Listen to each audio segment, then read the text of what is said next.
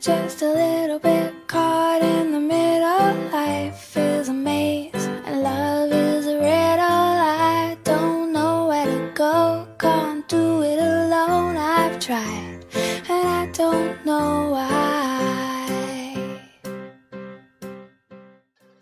大家好，我是主播肥肥，又到了我们女飞电台书好听节目。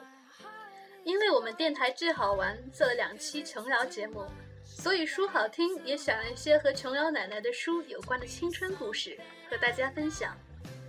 今天我们选了两篇散文，我特地请了好搭档和电台创始人 Gassi 同学来一起读书给大家听。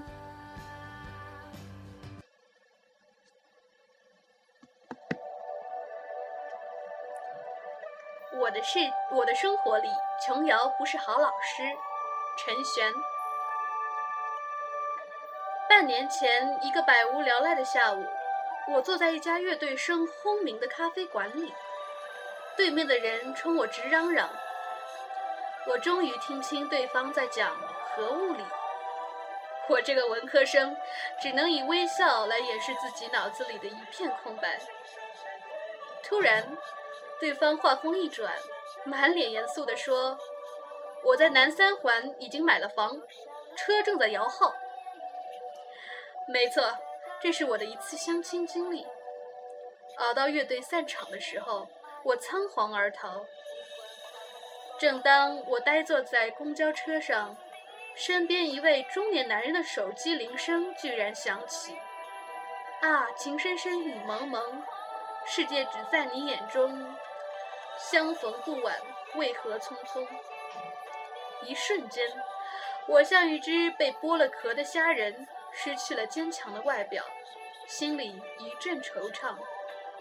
琼瑶阿姨，说好的爱情呢？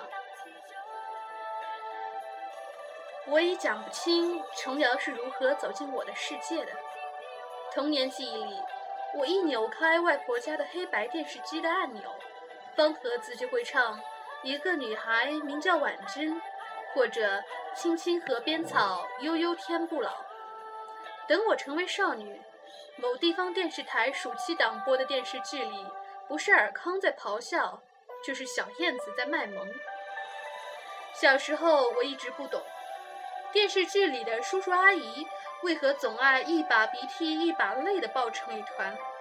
当我开始懂了的时候，知道让电视机里外的人都哭了的人。叫琼瑶，琼瑶如同空气，已经被我不可抗拒地呼吸了很多年。在我毫无新意的成长岁月里，琼瑶时不时地跳出来向我隔空授意。在谈爱色变的中学阶段，琼瑶也不曾缺席。高二暑假，为了准备高考，我们被关在教室里补课。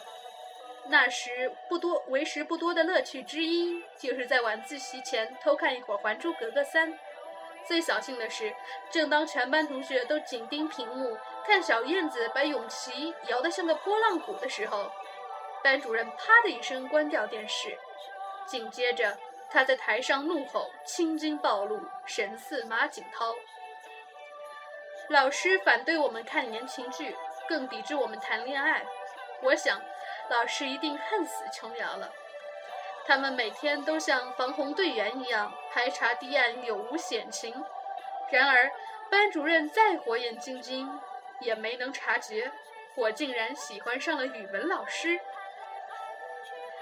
我读过的第一本琼瑶小说是《窗外》，它是我花两块钱从学校边上的书店里租来的，全身裹着胶带，书角翻卷。我一翻开，几页纸脱离了书籍，仔细一看，纸上还有泪痕。这是琼瑶带有自传性质的处女作，女主人公原型就是她自己，讲述了师生间一段绝望的初恋。不过，我完全忽略了窗外里的悲情成分，只是幻想着在我的世界里出现一个像康南老师一样的人。那时。我身边最接近琼瑶笔下康南气质的人，就是我的语文老师了。他总爱穿一件旧夹克，声音有磁性，讲课的时候会做一番悲情状，显得很忧郁。最重要的是，他永远都不会讲我听不懂的解析几何。我每天都盼着他来上课，并非爱听他唠叨永无止境的语文试题，而是做着和琼瑶一样的康南梦。我会推开窗，望着窗外胳膊下夹着书本、考卷，来去匆忙的老师们，在专心寻找一个熟悉的身影。对我来说，这真是高三无聊生活里唯一有趣的事。当然，高中毕业后。我的这段康南梦就烟消云散了。一进大学，没人管，恋爱就凶猛了。我也松了口气，再也不用把身边的男生当哥们儿处了。如果非要说有哪个作家可以从小伴我到大，如影随形，甚至挥之不去，琼瑶是其中一位。即使在言情小说泛滥、爱情偶像剧爆炸的二十一世纪初期。他的小说还是可以被翻拍成电视剧，电视剧可以被翻拍成新的电视剧，在当代大众文化传播史上，这也算一个传奇。二零零七年夏天，《情深深雨蒙蒙》《还珠格格》还在热播，琼瑶带着又见一帘幽梦再次席卷电视屏幕。大学校园里，又有人谈论费云帆和紫菱了。我却在疑惑，为什么哥们儿还是哥们儿呢？有人跟我说：“你也不学学紫菱，别整天向周笔畅。”于是我留长了头发，烫成了时下流行的梨花头，在风中摆来摆去，似紫菱一般摇曳生姿。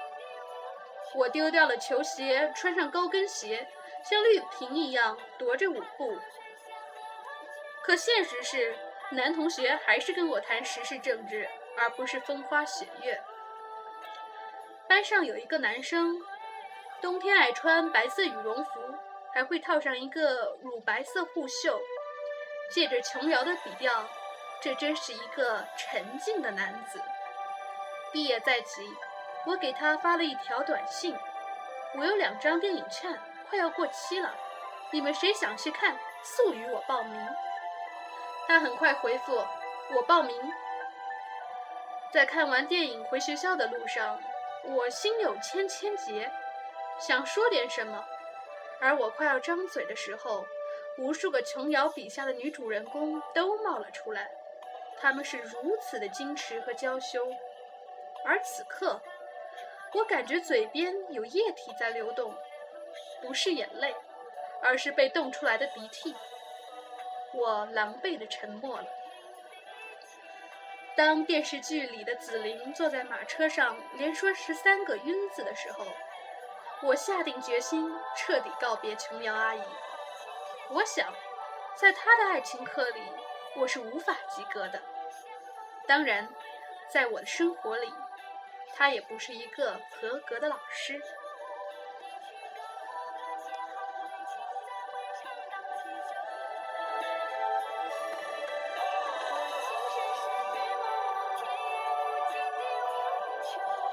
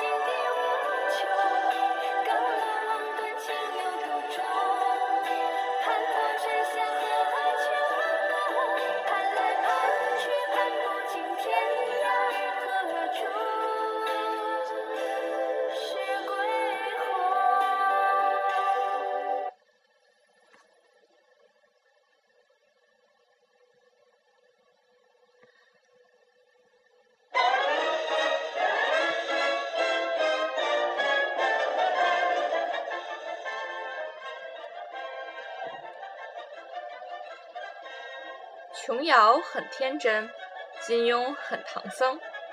潘采夫。经过考证，我见到第一本琼瑶小说是在一九八七年。上小学五年级，班主任是个刚从师范毕业的单身汉。我在他宿舍里发现一本《几度夕阳红》。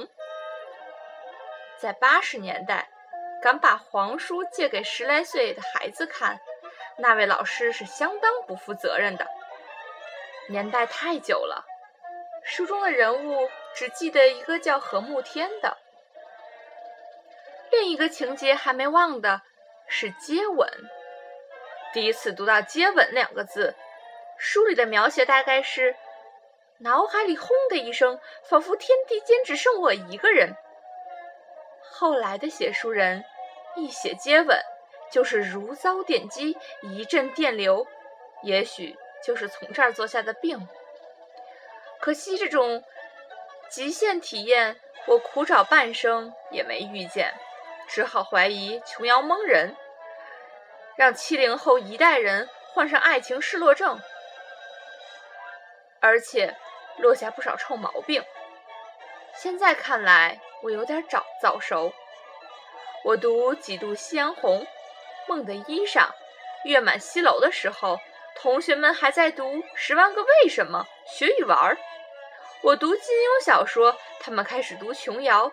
等金庸、萧逸、柳残阳进入寻常百姓家，我开始读《红与黑》《初恋》，因为那时我发现，按照青春期读物的标准，金庸、琼瑶实在很不解渴，都是光说不练糊弄人的假把式。直到初中后，琼瑶读物非常流行了，男读金庸，女读琼瑶。但琼瑶书有个致命缺陷，就是太纯洁了，太柏拉图了。飘个眼神就能陷入情网，来个接吻，简直天崩地裂，马上要死要活，局面不可收拾。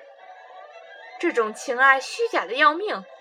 我怀疑他这辈子从来没遇见过爱情，才会把爱情想得这么傻，这么天真。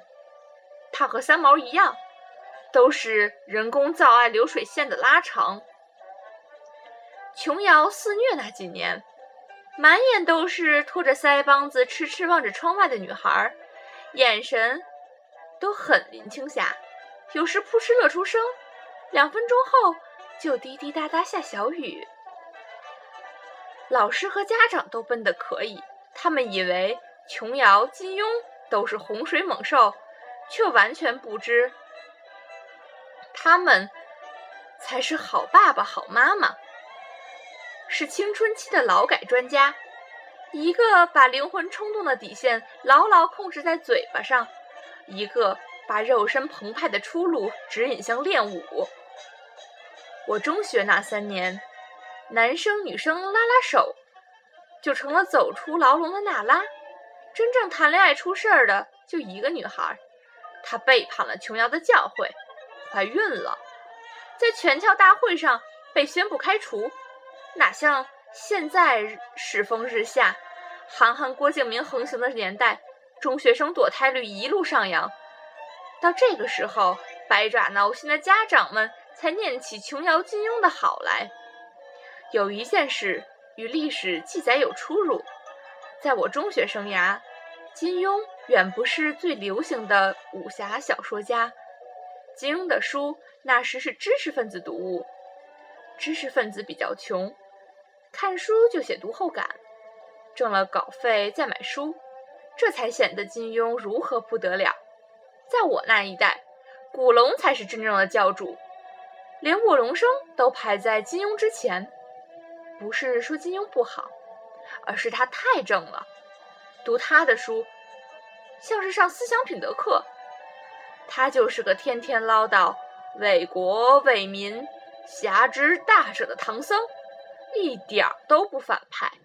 稍微有点邪的是杨过、乔峰、郭襄。不是归顺就是出家或者死去，很不合口味。古龙的傅红雪、江小鱼、李寻欢、阿飞才是我们的偶像。柳残阳受欢迎是因为他打的比较凶猛，卧龙生排名靠前则由于他的黄色描写比较稠密。金庸的书我从没看过正版，阅读体验比较不爽，尤其在感人泪下的章节，我正要青山湿一下的时候，错别字前后前拥前护后拥的跑出来。偏偏我又有校对之癖，只好先改错别字，眼泪在虎目里进退两难，最后干涸在眼眶里了，白白浪费了一番酝酿。那个时候，错别字比废都里的方格格更不得人心。我最喜欢的是读《天龙八部》，在这段书里又最喜欢。虽千万人吾往矣一章，乔峰聚贤庄喝酒断义，大战天下群豪，逢读必哭。但由于错别字太多，每到这场哭戏，我都是边掉眼泪边改错别字，边出脏口骂道：“去你妈的中原武林！去你妈的盗版书商！”